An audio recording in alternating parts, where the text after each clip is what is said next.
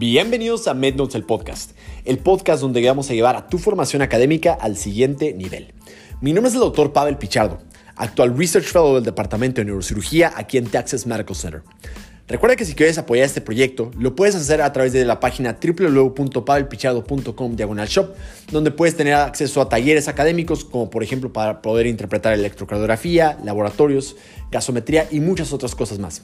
Recuerda que también el mes de enero tendremos la tercera edición del curso Master in Medical Research para que no te lo vayas a perder. Ojalá disfrutes mucho este episodio y no olvides compartirlo en todas sus plataformas. Un abrazote.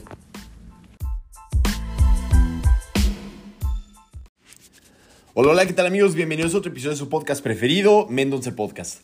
Eh, pues primero, no me acuerdo cuándo fue la última vez que, que subimos, este, que platicamos sobre, eh, creo que fue hace como tres semanas, ¿no? Un mes, ya ni me acuerdo. Pero bueno, este, ahorita como que una de las prioridades es que como explicar sobre cómo es el camino sobre posiciones de investigación, que es el trabajo que estoy haciendo yo eh, hoy en día. es algo que creo que seguimos platicando. Recuerden que todos esos temas son respecto a cómo poder aplicar la especialidad en Estados Unidos.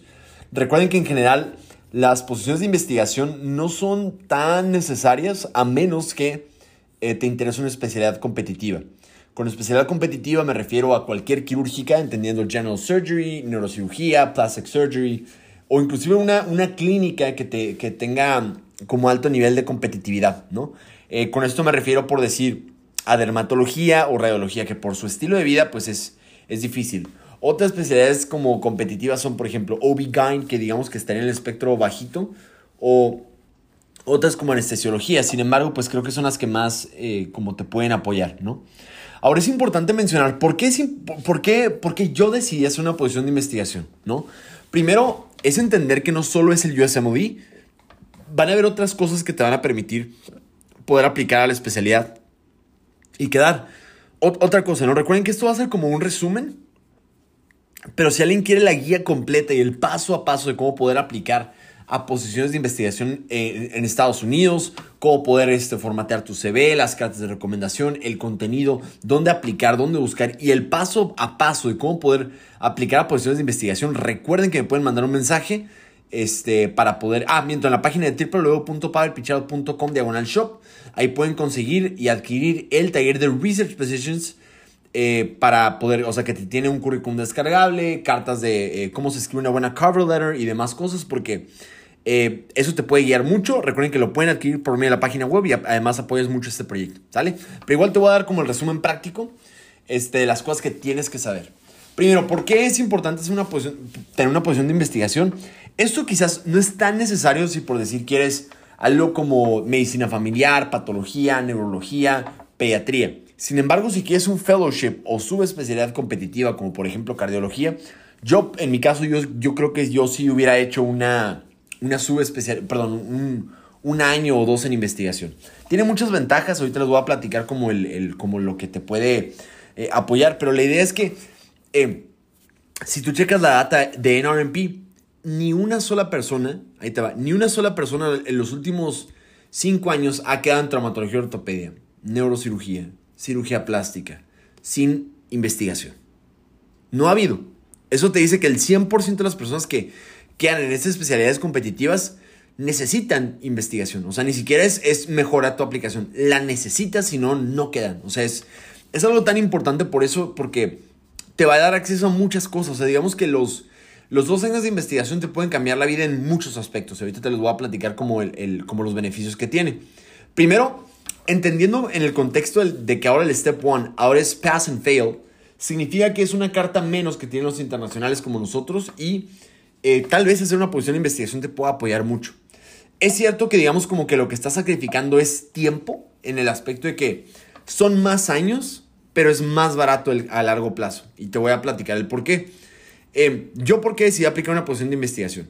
Yo, para cuando había terminado la, carrera, había hecho solamente un observership, eh, un voluntariado y todo, pues que me había cubierto como dos años, ¿no? En general. Sin embargo, estos dos años eh, me, dieron, me dieron acceso a una carta de recomendación muy buena, pero es solamente una. Yo necesitaba tres cartas de neurocirujanos en Estados Unidos para poder ser un, considerado un buen aplicante en Estados Unidos. Entonces, eh, yo necesitaba un, lugar que me permitiera tener dos cartas de recomendación más. Entonces, algo muy padre es que aquí voy a tener dos cartas de recomendación muy buenas porque son de personas con las que he trabajado por lo menos dos años, que es algo pues muy bueno. Entonces, recuerden que la calidad de una carta de recomendación no viene de quién la escribe, o sea, no es de, o sea, por más de que vengas del, del mejor neurocirujano del mundo, de nada sirve si solo te conoció un mes.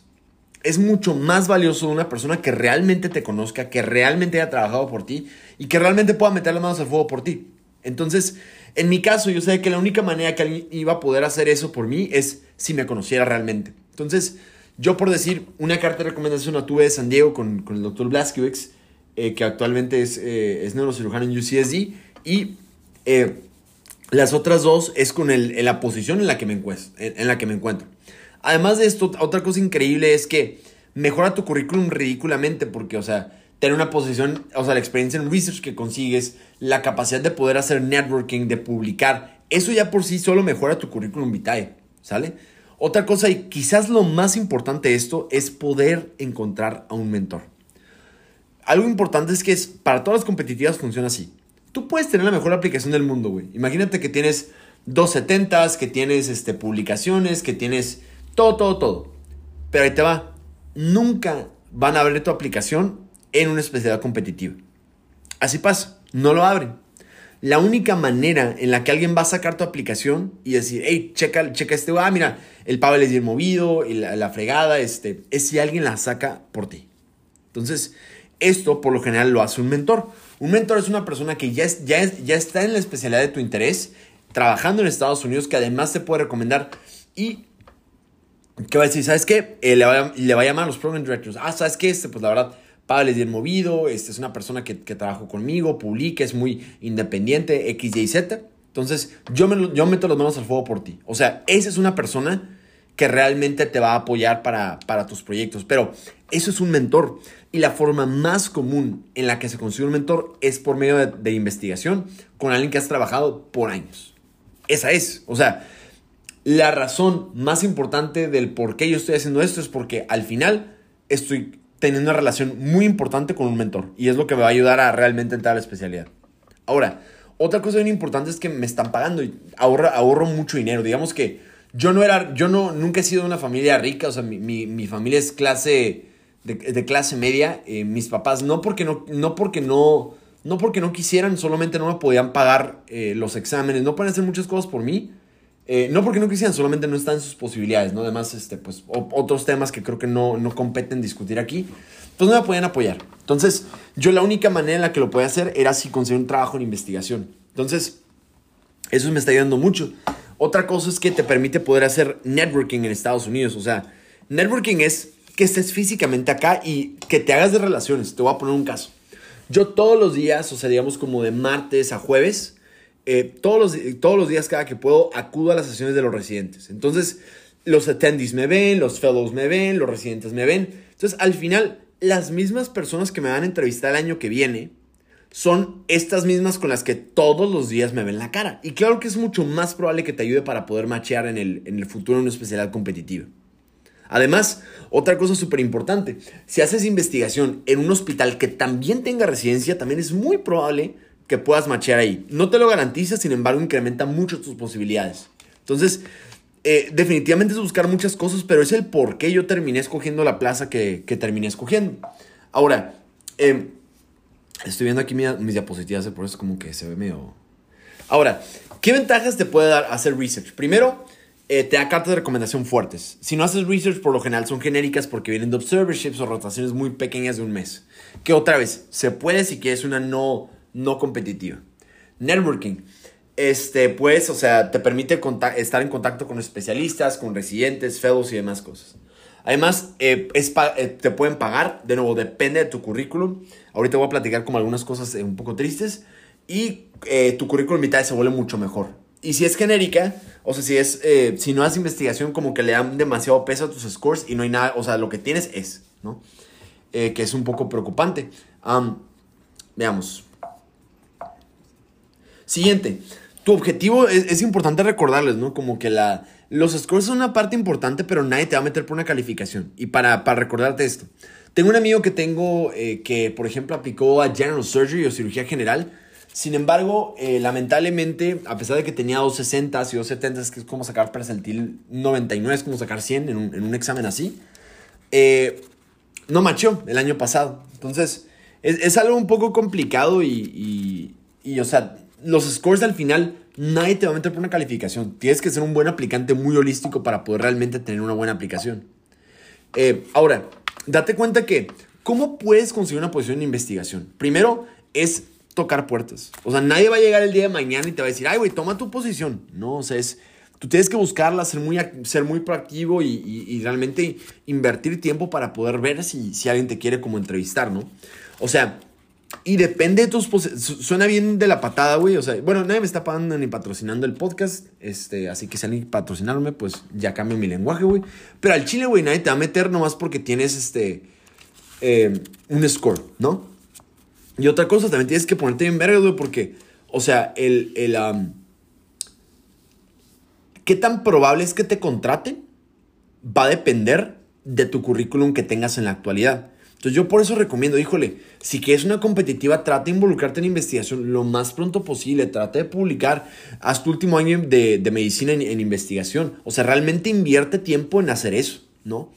Yo nomás como, como ejemplo, yo para poder lograr conseguir la posición que tengo, yo tuve que aplicar a más de 300 posiciones laborales, de las cuales me ofrecieron como 20 entrevistas y 7 ofertas laborales. Yo reconozco que mi aplicación era difícil porque yo estaba aplicando desde Tijuana, yo no estaba físicamente, yo no tenía un domicilio acá, yo me tenían que patrocinar una visa, yo pedía que me pagaran, yo pedía un hospital, o sea, pedí tantos requisitos, o sea, yo, que por eso fue tan complicado realmente encontrarlo. Al final me ofrecieron trabajo en Nueva York, en, en Orlando, en Oklahoma y en Texas en algunas partes más. Eh, pero al final el que más tenía sentido y que más y que más iba de la mano con el camino que buscaba era donde estoy actualmente. Y por eso fue que lo escogí activamente, ¿no? Este, entonces, ahora, ¿cuáles son los caminos para poder conseguir una posición de investigación? Primero, lamentablemente, el camino más común es hacer un año de unfunded research, que significa que es que no te paguen por un año. Digamos que tú tocas una puerta, vas con un, con un doctor y le dices, ay doctor, este, que hacer investigación acá? Y te dice, ah, Simón, no más que no te va a pagar, ¿no? Entonces, eso lamentablemente es el camino más común para los IMGs. Ahorita te voy a contar mi caso, no, no, es, no fue en mi caso, pero topa esto. O sea, el, problema con esto es que, güey, a menos que, a, menos que te, o sea, no puedes trabajar aquí, ¿no? A, fuerzas te, tienes, te tienen que dar una visa de trabajo si eres internacional, ¿no? Si, eres residente o eres este, US IMG, pues se puede, pero, pero si no, o sea, yo, hacer, o sea, yo no era posible en ningún escenario posible que yo estuviera aquí viviendo que no me pagaran y que, pues topa que te tienen que estar manteniendo como dos mil dólares al mes tus papás o tres mil y te tienen que mantener, güey, porque tú no puedes generar dinero, o sea, porque no tienes visa de trabajo.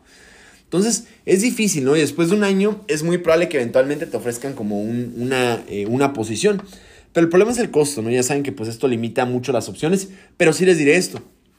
Si tienen manera de, de y, y, el sustento económico para aplicar un unfunded research, te va a abrir más puertas porque puedes aplicar a lugares más competitivos. Un ejemplo, eh, si yo tuviera, eh, digamos como, si, si, yo hubiera podido sostener mi propia, mi propia, bueno, que yo, si yo les digo, si tuviera suficiente dinero para poder estar como en funded, eh, híjole, te puedes ir hasta Stanford, te puedes ir a, a la Mayo Clinic, te puedes ir a, o sea, a los mejores hospitales realmente sin pago. O sea, es algo como una ventaja muy buena. Entonces, si tienen manera de poderlo eh, como costear, adelante. Yo definitivamente digo que es mucho mejor porque te da más oportunidades, te da mejores mentores, te da muchas cosas eh, que digamos que yo, yo reconozco que no tengo en la actualidad porque mis opciones están más limitadas. Pues, o sea, yo nomás tuve siete opciones, no puedo escoger más, ¿no? Entonces, que es una barrera que se limita, digo, que se elimina, perdón, si tienes este, como sustento económico para hacer. Pero yo, honestamente, si, si yo quisiera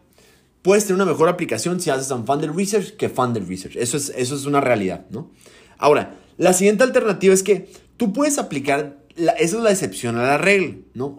pero otro camino es, haces un observership eh, y esperas que al final, eh, ah, doctor, este, pues ya hice aquí un, mes de, investigación, digo, de, de, de observer, o dos o tres, no sabe de casualidad, conoce a alguien, algún laboratorio que esté interesado en buscar eh, posiciones de eh, como ofreciendo posiciones de investigación a Simón y que no sé qué, y ahí te vas con ellos.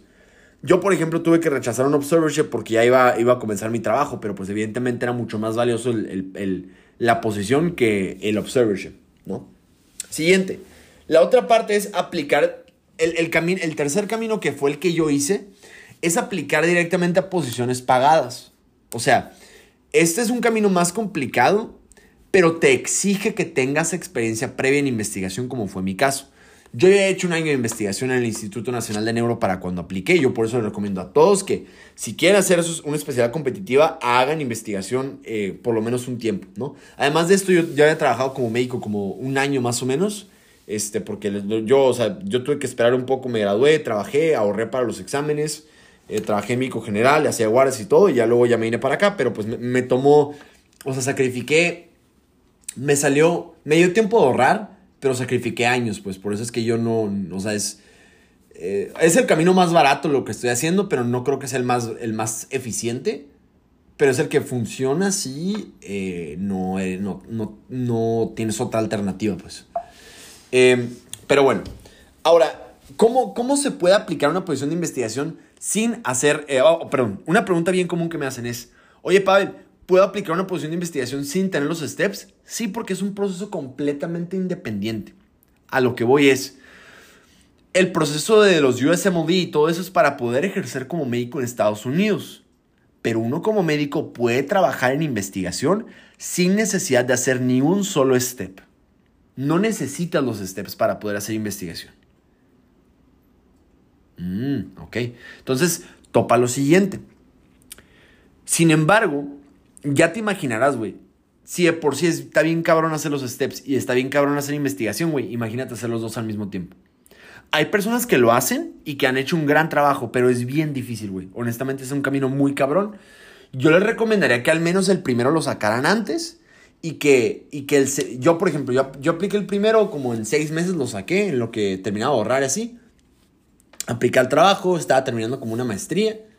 Eh, las maestrías no sirven, no, sirven para, poder, para pura verga, güey, la neta, honestamente. Este. Y luego, mientras estudiaba para el Step 2, eh, apliqué a trabajos, me contrataron y la última parte, preparación de mi, digo, la última parte de mi, preparación fue, este, mientras trabajaba. Entonces, eh, también por eso creo que no, no me fue tan bien el Step 2. O sea, me fue bien en general, pero pues no tan bien como, como me pudo haber ido a comparación de mi Step 1, ¿no? Pero bueno, en fin siguiente. Eh, es importante saber que en research, si no tienes investigación, es lo que más ayuda para especialidades competitivas. O bien, si tienes, si tienes un fail, o sea, si reprobaste el primer step one, esto te puede ayudar mucho para mejorar tu aplicación, para hacer connects, para hacer muchas cosas, creo que te puede ayudar.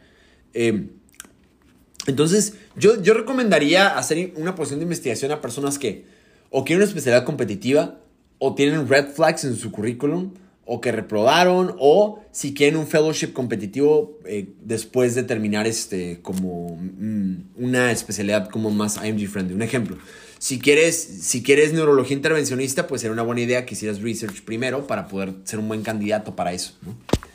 Eh, ¿Para qué posiciones realmente, o sea, cuáles son los nombres de las posiciones en las que estarías aplicando? Son tres. Postdoctoral Research Fellow, Research Associate y Research Assistant. Son como las alternativas que puedes obtener, ¿no? Ahora, ¿cómo se consiguen? Básicamente, ahí te va. Tienes dos alternativas. Ah, perdón, antes de saltar eso. ¿Cuál es la diferencia? La única diferencia es la paga. Pero haces la misma mamada. O sea, a mí me ofrecían en el John Hopkins este, una posición de Postdoctoral Research Fellow pero el problema es que era un mentor, era con un neurocirujano que apenas iba a graduarse, eh, digo que apenas se había graduado, era con, en un laboratorio que apenas iba a empezar, o sea, y es mucho más fácil como entrar uno corriendo. Entonces, hay postdoctoral research fellow, research associate y luego research assistant hasta abajo. Si no tienes investigación, yo sí pienso que es posible que quedes en una posición de research assistant. Yo sí creo que es posible. Este, ¿qué otra cosa? Creo que... Um, ay, la única diferencia es la paga, ¿no? Eh, como postdoctoral research fellow puedes ganar como 4.500 dólares a 3.500 dólares al mes eh, antes de impuestos, creo. Y como Research Associate son como de 4.500 a 3.500 y de Research Assistant como de 3.500 a 2.800, yo creo. Estoy como estimando, ¿no? Y aparte, obviamente, depende del estado, depende del, de las horas y, y pues de más cosas, ¿no? Eh, ¿Dónde encuentras las posiciones? Ahí te va. Si eres US, o sea, si tienes ciudadanía americana, tú puedes aplicar directamente por las páginas de los hospitales y es probable que los puedas conseguir. Si no lo eres, si, eres si estás en México, si estás en Bolivia, estás en Ecuador o lo que sea, como era mi caso, casi casi las páginas, güey, están diseñadas para excluir domicilios mexas, güey. Excluir personas que necesitan visa. O sea, excluyen a muchas personas. Entonces, te tienes que saltar muchos pasos. Yo me salté a todo el mundo. Dije, ¿sabes qué? Pues si, si a la fregada no me están agarrando las páginas, yo aplicaba directamente con los doctores. Entonces, ¿dónde puedes conseguirlos? En dos plataformas, en Twitter y en Daximity. Twitter es una plataforma súper profesional que la neta la gente creo que no le está usando suficiente. Yo recomiendo, váyanse a tomar una foto profesional y empiecen a seguir a todos los program directors y a todos los otros IMGs que ya, hayan logrado lo que tú quieres. Este, entonces, yo empecé a mandar mensajitos o sea, a, los doctores que, que, veía que publicaban mucho, ¿no? Eh, de cada universidad, sobre todo si, eran, si lo hacían en hospitales que tenían programas de residencia. Entonces, preguntaba y pues, este, lamentablemente, eh, la mayoría no te contesta, pero algunos sí, ¿no? Algunos sí, no. Yo todos los días buscaba eh, research positions para neurosurgery, research position o research spot o research fellow, no sé, buscar cosas así, ¿no? Eh, y bueno, yo, yo sí recomiendo, pero eh, que, que le traten ahí, ayuda mucho, ¿no? Y dirá, ah, estoy buscando interesante. Si no tienes, si tienes experiencia en investigación, ah, quiero una posición de postdoc. Si no tienes, ay, quiero una quiero, estoy buscando una posición de research assistant. Si tienes más o menos, ay, quiero una posición de research associate o research assistant. ¿Saben cómo? Eh, como que depende de, tu, de tus herramientas. Y la otra es Doximity. Doximity es una plataforma que te permite, como es un navegador de residencias, y ahí te pone todos los programas que tienen residencia y puedes buscar al faculty. Yo lo que hacía era que buscaba el faculty de cada hospital, pues decía, ah, bueno, voy a buscar en, no sé, en la Mayo Clinic, ¿no? Buscaba el faculty, veía los laboratorios, veía que los PIs eran, eran neurocirujanos y, y, literal les mandaba correo. ¿Dónde consigues sus correos? En PubMed pueden aparecer cuando son corresponding authors. O sea, que si tú buscas un artículo, casi siempre el último autor es el senior author, que normalmente es el encargado del proyecto, que en muchos casos ahí te viene su correo. Puedes buscarlo en internet en muchas otras partes y literal es mandarles un correo, ¿no? Este, yo en Twitter, digamos, como que fue donde, donde tuve muchas oportunidades. Además conocí, este, les digo, me entrevistaron de Florida y muchas partes, me ofrecieron trabajo. Hasta puedes conseguir observership de ahí mismo. Este, muchos IMGs o sea, me, ayudaron mucho porque eh, les, les, mandaba mensaje, eh, platicaba con ellos, me, me, compartían su camino. Al final, honestamente, lo que más te ayuda es como escuchar como diferentes perspectivas, te ayuda más o menos como para darte una, una idea. Hay muchos caminos para llegar y, a, a, lograr lo que quieres, este, pero creo que es con base en lo que te guste, en lo que se adecua a ti. Este, en Doximity se puede, no, es un poco más de talacha, pero se, se puede. ¿Qué necesitas para aplicar honestamente? Tener tu currículum vitae en forma, que, esté, que no parezca un pinche menú de, de restaurante, güey. Siempre me llegan de repente eh, como CVs que tienen, que tienen forma de... Yo les digo de menú, güey, porque parece con colorcitos y que tienen diferentes puntos, este, habilidades. O sea, a lo que voy es que tiene que ser lo más serio y profesional posible y es lo más plain del mundo. O sea, literal, es en blanco y negro. Pueden buscar como guidelines de Harvard para cover letter y así. Y te viene como un formato de cómo poderlo diseñar. Este, una cover letter. Eh, no, para todos que estén interesados, recuerden que tenemos un taller donde les, les anexo el formato de CV que yo utilicé, la cover letter, cómo redactarla paso a paso y cómo pueden hacerlo de que en 10 minutos este, y, lo pueden adquirir en mi página web. Sale www.palpichado.com, diagonal shop. Este, lo pueden adquirir. Eh, y ya, un correo muy, muy straight to the point, así súper directo. Lo voy a leer, por ejemplo, que yo les mandaba. Dear Dr. X. I thank you in advance for taking the time to answer my email. I can only imagine how busy you may be. My name is X. I'm an IMG from Mexico aspiring to become a neurosurgeon just like you. It is truly my, my biggest academic dream. The purpose of this email is to explore the possibility of joining your team as a research fellow, assistant, lo que sea, lo que tú quieras. Y pones, ah, tengo dos peer-reviewed publications, un book chapter, dos más en review y estoy buscando posiciones como postdoc o como lo que sea y estoy dispuesto a, poder invertir la mayor cantidad de años que se necesiten para poder hacer investigación. Mis scores del Step 1 fueron este, mi Step 2 sí que ya lo voy a terminar, entonces dedicaría dos años completamente solo a investigación. Pueden contar attach, you will find my cover letter and CV attached to this email. ponía mi CV, mi cover letter y metía dos cartas de recomendación. Eh, uno fue de mi, de, mi, de mi experiencia de voluntariado con el doctor Blaskiewicz y otra la hice de mi tutora del Servicio Social de, de Investigación en Ciudad de México, que fue lo que me ayudó. Y ya, después eh, me preparaba para las entrevistas, este, buscaba videos en YouTube y así, ya de nuevo, ahí, si tienen dudas, este, ahí lo, se los puedo mandar. Eh, ponía muchas cosas, este, tienes que aprender a venderte, no es cambiar como tu discurso. otra cosa bien importante es que si haces investigación, puedes, como ciudadano extranjero, hasta poder conseguir una green card. Yo, por ejemplo, estoy tramitando mi green card este, por medio de, la visa EB2. Eh, si publicas, si tienes muchas citations, puedes ser elegible para poder conseguir eso. Entonces, eh, puedes aplicar por la visa TN, la visa J, la visa EB2. De nuevo, para todos que estén interesados, recuerden que en el, mismo taller lo, lo, cubro extensivamente. Así que, pues, para los que estén este, como, como, como con duda, ahí lo pueden checar. Pero lo puede ser por visa TN o con la visa J. Este, ¿Y qué más? ¿Qué debe tener una buena posición de investigación? Eh, básica, está bien cabrón, o sea, está muy difícil, pero una buena posición de investigación tiene lo siguiente. Te pueden patrocinar una visa, te da acceso a un mentor, es de paga, priorizan un poco más clinical sobre basic research, tiene programa de residente, eh, puedes hacer networking, es IMG friendly porque ya hay IMGs que ya han logrado. Entonces está muy cabrón porque estás buscando realmente un unicornio, pero es, es eh, yo siempre me recordaba como, güey, no, es la, no eres la primera ni la última persona que la arma con este camino. Entonces, definitivamente es posible. Y es pensar que puedes, la neta, o sea, creo que, creo que se puede. Eh, pero bueno, creo que esos son como los aspectos más importantes de cómo poder conseguir una posición de investigación. Este, ya saben que cualquier cosa les agradezco mucho por todo su apoyo. Este, yo creo que aquí lo voy a cortar con el, con el podcast. Este, pero bueno, al final en resumen, te ayuda mucho si quieres eh, una especialidad competitiva, si tienes banderas rojas o bien si quieres este, solamente eh, mejorar tu aplicación. Eh, una green card tiene demasiadas ventajas. Lo único que sacrificas es tiempo, pero yo honestamente a veces dicen que el camino más lento es el camino más rápido, ¿sale? Les mando un abrazote, muchas gracias, no olviden compartir el episodio, me ayudan muchísimo y no te cuesta nada, ¿sale? Nos vemos, cuídense, bye bye. Ojalá hayas disfrutado mucho este episodio. Recuerda que si te gustó, no olvides compartirlo en tus redes sociales o con algún amigo que tú creas que le pueda ser de utilidad. Nos ayudas un montón y no cuesta nada. Un abrazo y hasta el siguiente episodio.